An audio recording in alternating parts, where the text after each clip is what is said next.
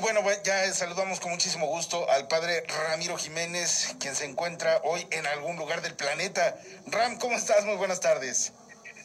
Todos somos habitantes del mundo, ¿no? Y en cualquier rincón cabemos. Pues hay unos que ya no caben, mano.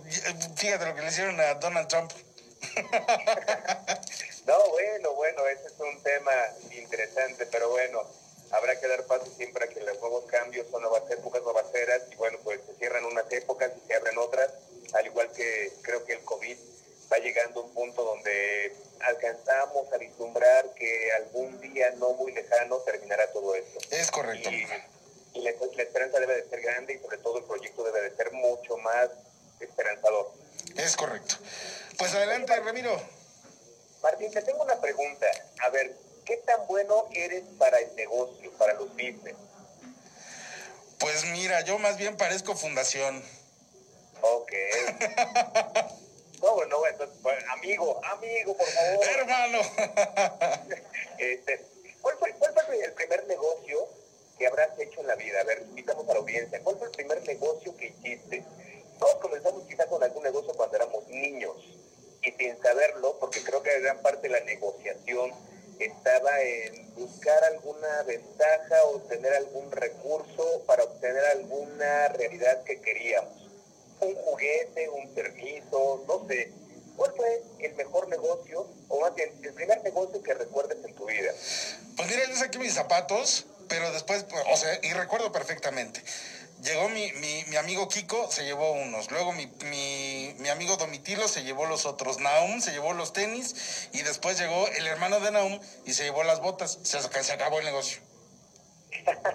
no, bueno, eh, pero dices con todos los recursos que, que, que, obtuviste de eso, ¿no? No, hombre, ¿cuáles? O sea, fueron de grapa, hermano. Por eso digo que más bien parezco fundación desde entonces. Fíjate que hay algo interesante porque aparece el famoso trueque o el famoso intercambio, el ¿qué me das? ¿No? Y entonces no faltaba el niño que llegaba con la mamá y le decía, ¿qué me das si tiendo la cama? ¿Qué me das si lavo los trastes? ¿Qué me das si saco un 10? ¿No? Ya, ya este punto era como ya, ya una gran, gran negociación. Y creo que en medio de todo esto, hoy vale la pena qué cosas, qué recursos tenemos para poder negociar. Pero como esto no es una plática económica, sino más bien se va a la parte espiritual, ¿con qué cosas no podemos negociar? Y creo que eh, obviamente ponemos una parte tangible, una parte concreta que se puede negociar, hay una parte que no se puede negociar y es la parte de la, de la capacidad, pero sobre todo de la libertad, ¿sabes? Mi libertad es sagrada porque mi libertad define mi identidad y define mi rumbo. Y desde ahí, obviamente, no podemos pensar que voy a estar negociando mi libertad, mi dignidad a costa de... Pero creo que en un mundo tan mercantilista y tan consumista, de repente todo se vuelve como tan desechable y olvidamos que hay cosas que no se negocian. Y una es la paz interior, otra es la armonía de un proyecto, otra es la libertad con la cual podemos definir y decidir en la vida.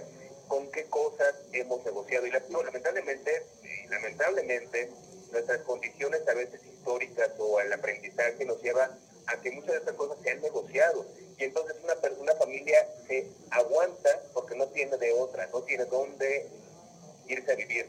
Los hijos se aguantan el mal genio porque la estructura familiar, ¿sabes?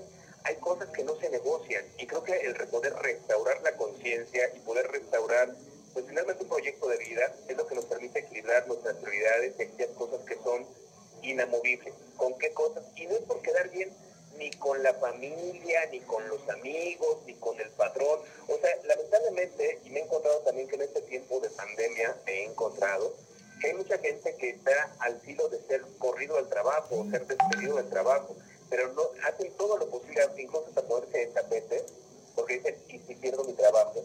Aunque me traten súper mal, ¿de qué voy a vivir? Qué complicado, qué complicado cuando finalmente detrás de alguien que no quiere negociar está alguien que te está oprimiendo. ¿Cómo restaurar esta parte? Primera, yo creo que, y por ahí voy terminando, primera, date cuenta que tú eres el objeto y el la realidad más preciada y tú debes de darte un valor profundo porque eres único, irrepetible e insustituible. Pero segunda, no puedes sacrificar todo a costa de algo más grave, que es tu libertad. ¿Cómo ves, Martín? Ay, sin duda alguna, mi querido amigo, y sobre todo, pues en este tiempo debe uno eh, digo, no, no es que se llame mezquindad, sino no puedes dar la piel con la que te estás cubriendo tú y quedarte en los huesos, ¿estás de acuerdo? Sí, bueno, y es que la mezquindad no comienza solamente por el que, el que es, eh, el que se deja abusar, sino por aquel que es mezquino, ¿sabes?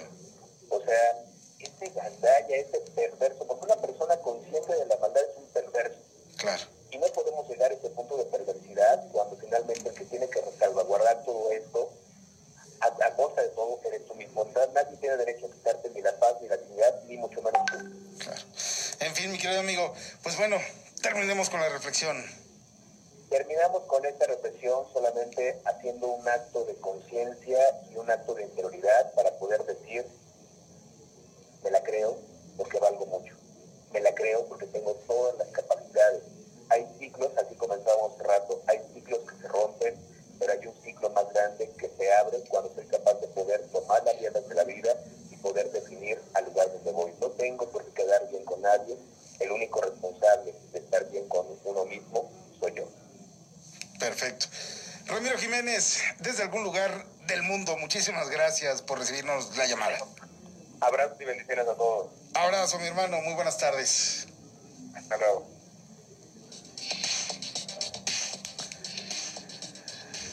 Bueno, vamos al mundo terrenal, mi querido Johnny. Ya son las 4 de la tarde con 23 minutos. Fíjate, el tema de las llamadas telefónicas. Estas llamadas telefónicas que pueden ser